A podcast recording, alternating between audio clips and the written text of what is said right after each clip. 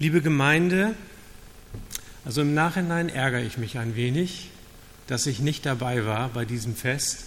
Wenn ich die Bilder, die wir eben gerade gesehen haben, wenn man die so betrachtet, dann merkt man richtig, hier ist richtig was los gewesen und das hat vielen Leuten Spaß und Freude gemacht. Und ich glaube, jeder, der hier war, hat so ein bisschen ähm, einfach merken können, wie gut es ist, in der Gemeinde Gottes zu sein. Und ich hatte an dem Tag, der Akku war leer. Ich hatte keine Lust und ich musste eine Entscheidung treffen und ich habe die vielleicht falsche Entscheidung getroffen. Aber diese Bilder, die motivieren mich beim nächsten Mal die Entscheidung nochmal zu überdenken. Ich möchte jetzt den Predigtext vorlesen. Den habe ich aus einer Übersetzung, äh, die ein bisschen anders klingt, aus der neuen Genfer Übersetzung. Was das Leben der Christen prägte, waren die Lehre, in der die Apostel sie unterwiesen, ihr Zusammenhalt in gegenseitiger Liebe und Hilfsbereitschaft, das Mahl des Herrn und das Gebet. Jedermann in Jerusalem war von einer tiefen Ehrfurcht vor Gott ergriffen und durch die Apostel geschahen zahlreiche Wunder und viele außergewöhnliche Dinge. Alle, die an Jesus glaubten, hielten fest zusammen und teilten alles miteinander, was sie besaßen. Sie verkauften sogar Grundstücke und sonstigen Besitz und verteilten den Erlös entsprechend den jeweiligen Bedürfnissen an alle, die in Not waren. Einmütig und mit großer Treue kamen sie Tag für Tag im Tempel zusammen. Außerdem trafen sie sich täglich in ihren Häusern, um miteinander zu essen und das Mahl des Herrn zu feiern. Und ihre Zusammenkünfte waren von überschwänglicher Freude und aufrichtiger Herzlichkeit geprägt. Sie priesen Gott bei allem, was sie taten und standen beim ganzen Volk in hohem Ansehen. Und jeden Tag rettete der Herr weitere Menschen, so dass die Gemeinde immer größer wurde. In der theologischen Literatur wird die christliche Gemeinde in Jerusalem immer als Urgemeinde bezeichnet. Letztlich gehen alle Gemeinden, ja auch unsere Gemeinde hier und die Kirchengemeinde und alles, was wir so vorfinden, das geht zurück auf diese eine Urgemeinde in Jerusalem. Und wenn wir von Urahnen, Urgeschichte, Urknall, Urlaub sprechen, das Ur zeigt immer zurück auf den Beginn einer Sache. Oh, da ist mir was durchgerutscht. Äh, der Urlaub passt nicht in diese Wortreihe. Es wäre auch so witzig, wenn unser Urlaub auf Laub zurückgehen würde. Vielleicht schon eher auf laut, aber es ist was ganz anderes. Weiß jemand, woher das kommt? Das Wort Urlaub. Sehr gut. Also, es geht zurück auf das Wort erlauben. Und es kommt aus dem mittelhochdeutschen Urlub und meint Erlaubnis. Die Erlaubnis für einen Ritter vom Hof wegzugehen. Und daraus wurde dann im Laufe der Zeit die Erlaubnis für eine begrenzte dienstfreie Zeit. Zum Beispiel die Soldaten, die im Dienste des Königs standen, die bekamen dann Urlaub und hatten die Erlaubnis, mal wegzugehen von den Truppen. Und heute verstehen wir darunter die arbeitsfreie Zeit, die trotzdem bezahlt wird. Hätten Sie es gewusst? Einige anscheinend nach ja, sehr gut. Es ist doch interessant, wenn man den Dingen auf den Grund geht. Mutter, Ur, äh, Mutter, Oma, Uroma, Ururoma. Wir gehen immer weiter zurück und schauen auf einen bestimmten Anfang. Und dabei ist es völlig unbedeutend, wie weit der Anfang zurückliegt. Entscheidend ist die inhaltliche Verbindung zwischen dem, was jetzt da ist und was einmal war. Wenn wir unsere Ursprünge verstehen, dann verstehen wir uns selbst auch besser. Und ich habe so gedacht, wenn man so in die Zeitschriften guckt, da gibt es ja ein Thema, das immer noch sich durchzieht. Das sind diese Adelsfamilien. Egal, was da passiert, es fasziniert uns doch ein bisschen. Und was ist denn das Besondere dieser Adelsfamilien? Und wir denken vielleicht, es sind ihre Reichtümer und ihre ganzen Gelder, aber da gibt es Menschen, die haben zigmal mehr Geld als adelige Familien. Nein, das Entscheidende bei denen ist, sie kennen ihre eigene Geschichte. Und sie haben eine Geschichte und sie verkörpern diese Geschichte. Und die Schlösser oder Gutshäuser oder was sie auch immer haben, das verkörpert sich auch darin und manifestiert sich darin. Adelige Familien kennen die Geschichte ihrer Urahnen und das macht sie stark und einzigartig. Und die haben ein starkes Bewusstsein. Und die stärkste Geschichte ist immer noch die, wie alles begann. Und wie stark könnten Gemeinden werden, wenn sie ihre Herkunft besser verstehen würden? Manche verstehen den Bibeltext, den ich soeben vorgelesen habe, als Forderung. Zurück zu den Wurzeln bedeutet für sie, dass wir genauso wie die Christen, die ersten Christen leben müssten. In Eintracht und in Harmonie täglich beten und vielleicht noch in die Kirche gehen und alle Güter miteinander teilen. Aber ist das richtig? Gibt es so eine ideale Gemeinde, ein ideales Bild von Gemeinde oder eine ideale Kirche, der wir jetzt nacheifern müssten? Ich sehe in diesem Text keine Forderung an uns. Keine Forderung an uns. Lukas malt uns in der Apostelgeschichte nur ein Bild vor Augen. Er berichtet uns recht kurz von dem, was möglich ist, wenn der Geist Gottes am Wirken ist. Wenn wir uns nochmal in Erinnerung rufen, was da passiert ist. Kurz zuvor ist das Pfingstwunder geschehen. Und auf einmal konnten alle Menschen in allen Sprachen die Botschaft, die christliche Botschaft verstehen. Und auf die Predigt der Apostel hin kamen 3000 Menschen, 3000 Menschen zur Gemeinde Christi hinzu. Diese Urgemeinde war eine wachsende Gemeinde, am Anfang sogar eine rasant wachsende Gemeinde. Da möchte man ja mal fragen, ob ihr euch das vorstellen könnt, dass das hier auch im Barmstedt passiert. Genau das Gleiche heute, wo unzählige Menschen zu uns dazukommen. Unmöglich mögt ihr, mögt ihr jetzt denken, aber ich glaube, nichts ist unmöglich, wenn die Gemeinde glaubt und zusammenhält. Nichts ist unmöglich, wenn man den Geist Gottes wirken lässt. Die Gemeinde in Jerusalem war ein Kernzentrum, in dem die Lehre der Apostel gepflegt wurde. Hätten die Menschen damals nicht die Apostel immer und immer wieder gelöchert, wie das nun war mit Jesus, dann gäbe es die Evangelien nicht. Dann hätten wir heute nichts, wo wir nachlesen könnten, was damals geschehen ist, als Jesus diese Erde besucht hat und was er für uns getan hat. Und genau das hat man dort in der Gemeinde in Jerusalem am Leben gehalten. Man hat es sich immer und immer wieder erzählt und damit die Geschichte Jesu am Leben gehalten, bis sie dann viele Jahre später aufgeschrieben wurde.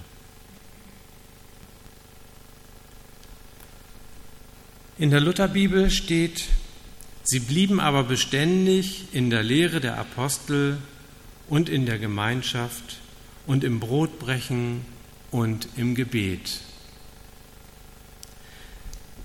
Genau derselbe Vers heißt in der neuen Genfer Übersetzung, was das Leben der Christen prägte, waren die Lehre, in der die Apostel sie unterwiesen, ihr Zusammenhalt in gegenseitiger Liebe und Hilfsbereitschaft, das Mahl des Herrn und das Gebet. Für mich hört sich ja diese Übersetzung viel lebendiger an. Denn das Wort Beständigkeit, das klingt doch nun wirklich ein wenig behäbig. Beständigkeit kommt doch in unserer Welt von heute gar nicht mehr vor. Jede Woche neue Angebote, Jeden Tag neue Impulse durch die Medien. Ja, wo ist denn da Beständigkeit? Wer sucht denn heute noch Beständigkeit? Beständigkeit als menschliche Eigenschaft. Wo kommt das vor? Gerade gab es Schulzeugnisse und da werden ja auch Kreuze bei den sozialen Kompetenzen gemacht. Aber das Wort Beständigkeit habe ich dort nicht gelesen. Zeigte Ausdauer und Geduld, arbeitet konzentriert und zielgerichtet. Das käme dem noch am nächsten. Ja, wo wird denn dieses Wort Beständigkeit heute noch gebraucht? Ich habe Google gefragt. Und Google hat gesagt, es gibt ein Wort, das verstehst auch du, das heißt korrosionsbeständig.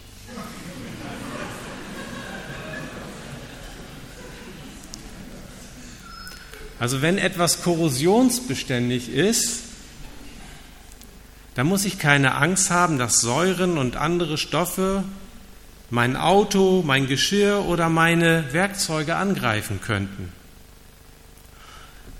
Und nun klingt der Satz, sie blieben beständig in der Lehre der Apostel viel lebensnah.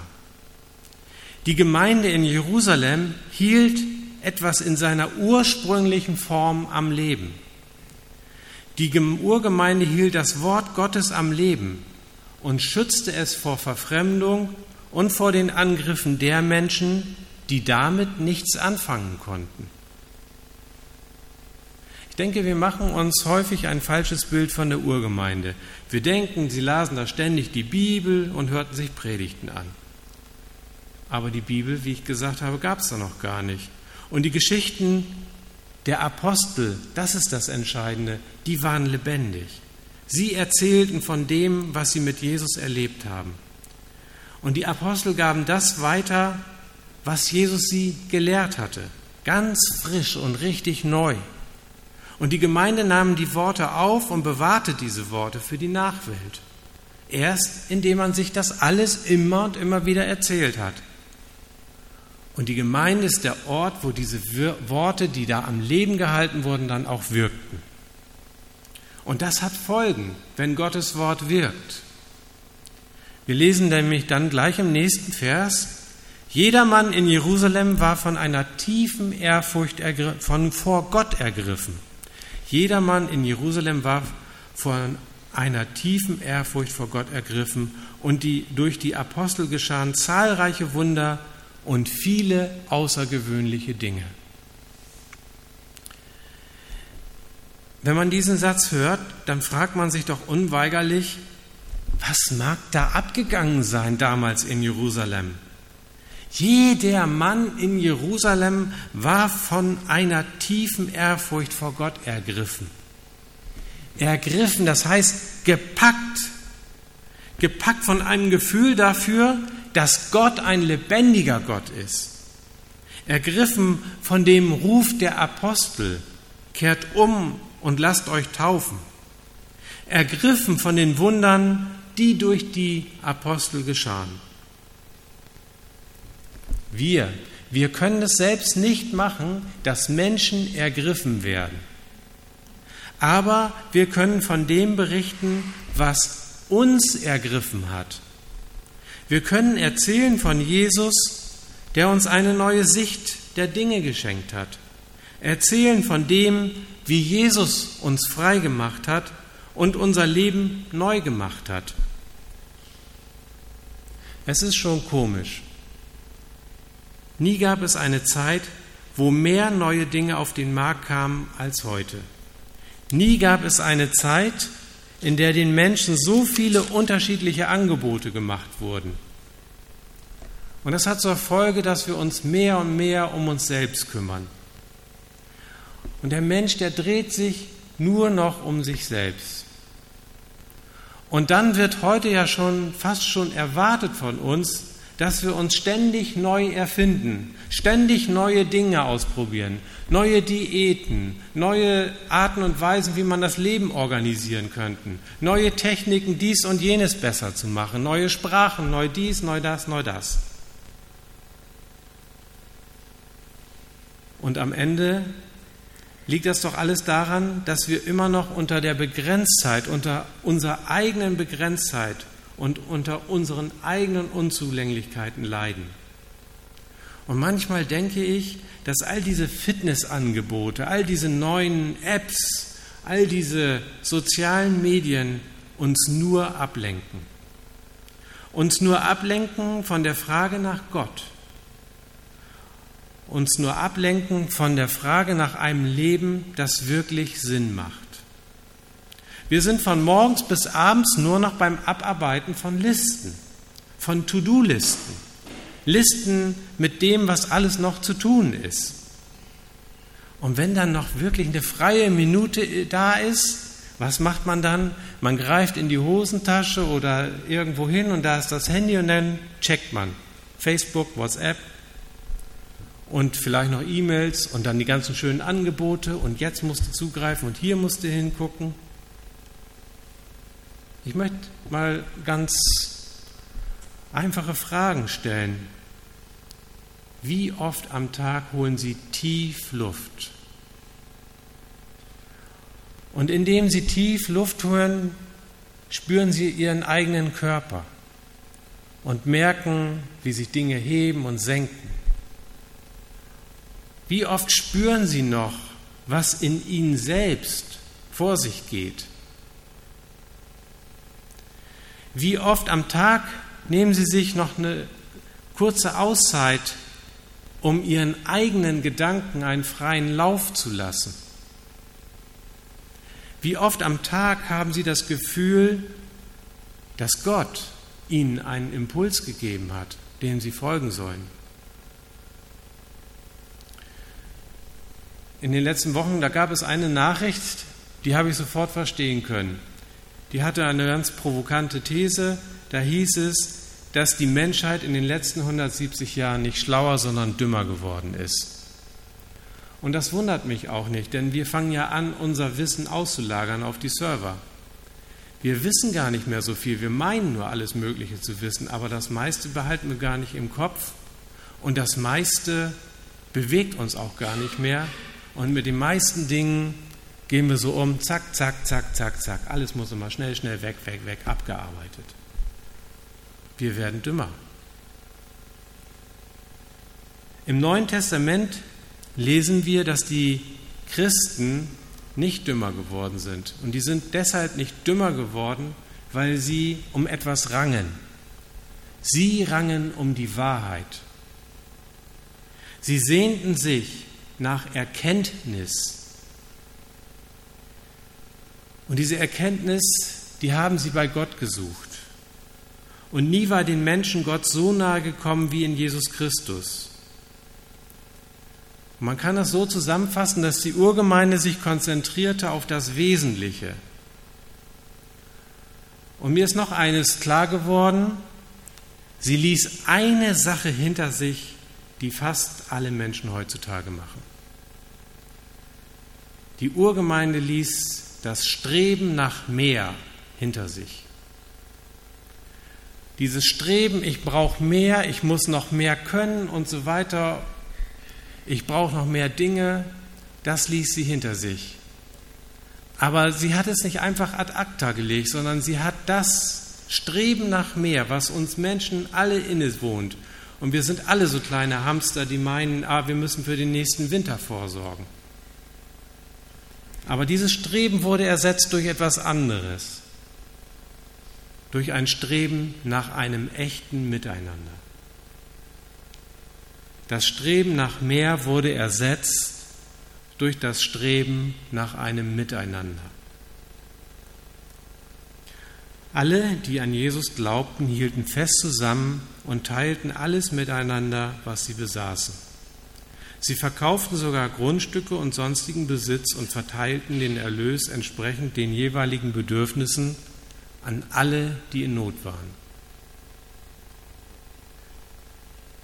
Dieser Satz, wenn ich ehrlich bin, der löst bei mir immer irgendwie so ein Unbehagen aus. Würde ich es den Christen von damals gleich tun?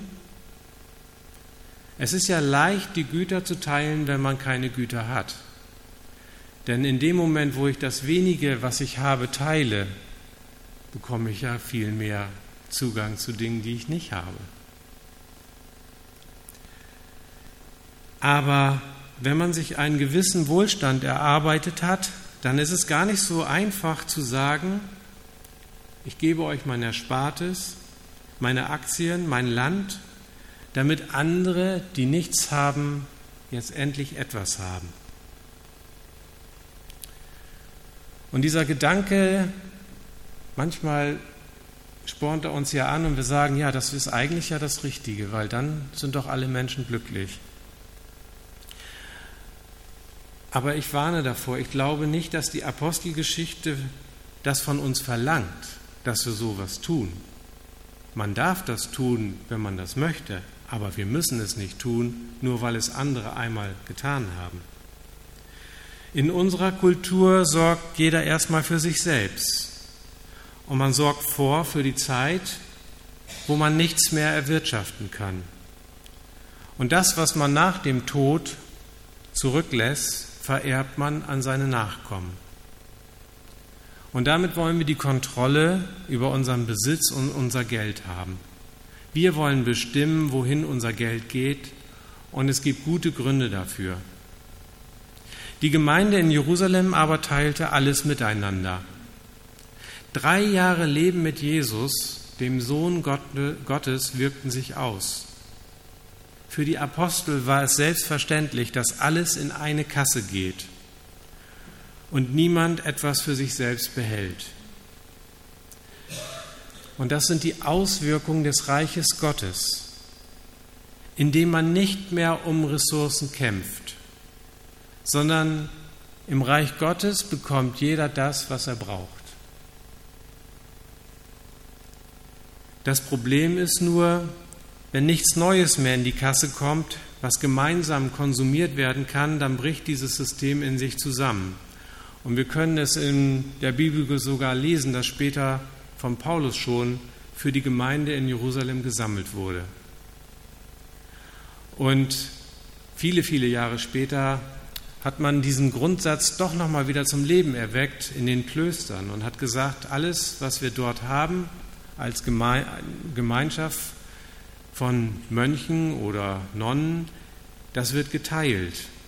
Aber nicht nur das wird geteilt, sondern sie haben angefangen zu wirtschaften. Und durch dieses Wirtschaften sind diese Klöster bis heute noch am Leben.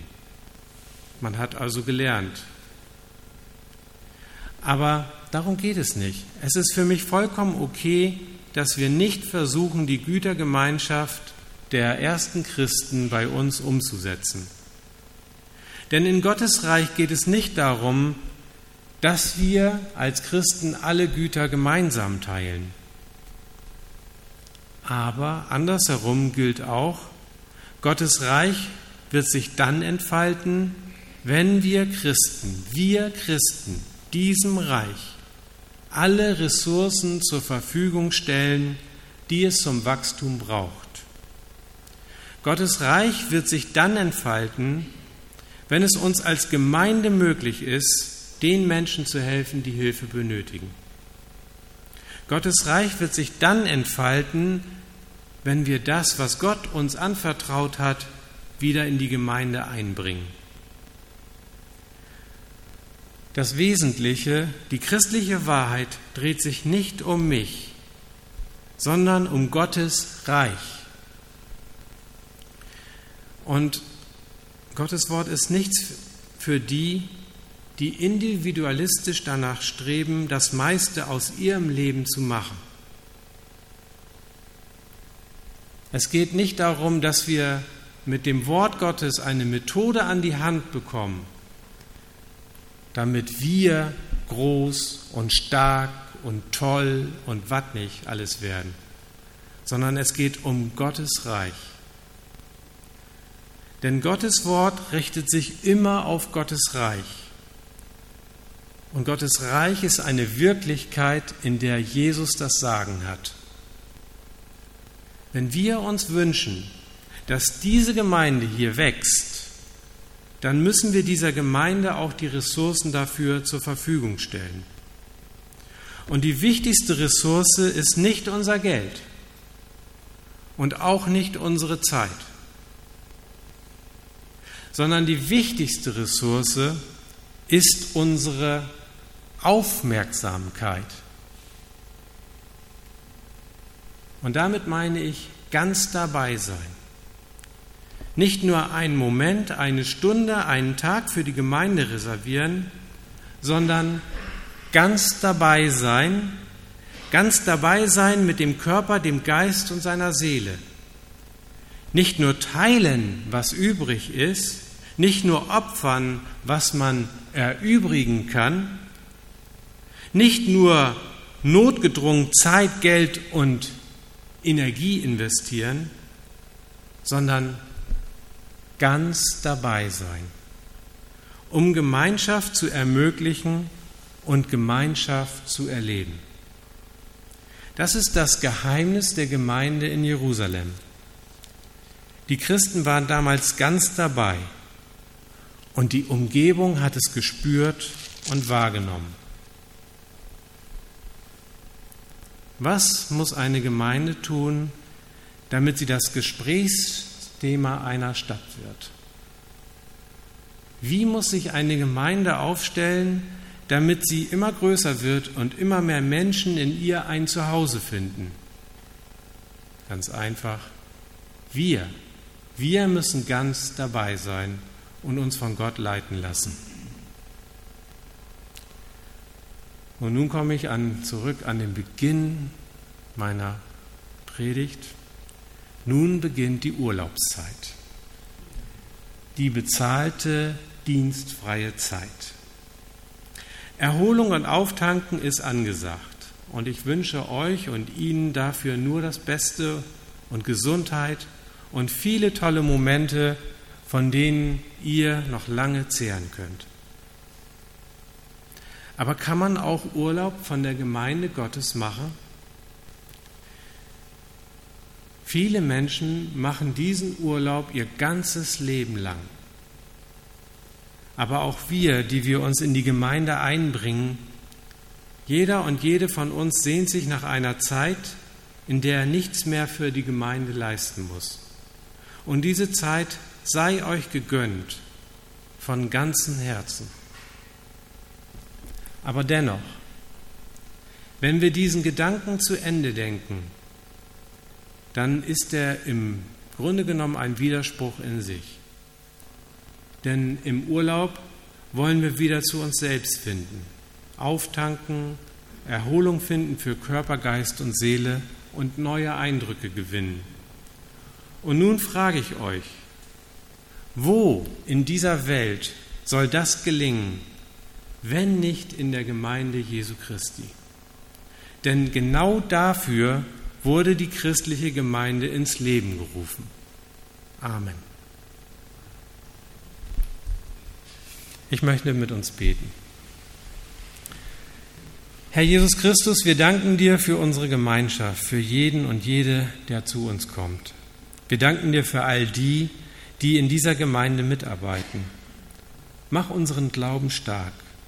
Öffne unseren Sinn, dass wir die Möglichkeiten erkennen, die du in dein Reich gelegt hast. Herr, wir wollen lernen, ganz für dich da zu sein. Hilf uns, ganz mit unserer Aufmerksamkeit bei dir zu sein. Segne unseren Urlaub und hilf uns, aufzutanken und uns zu erholen. Amen.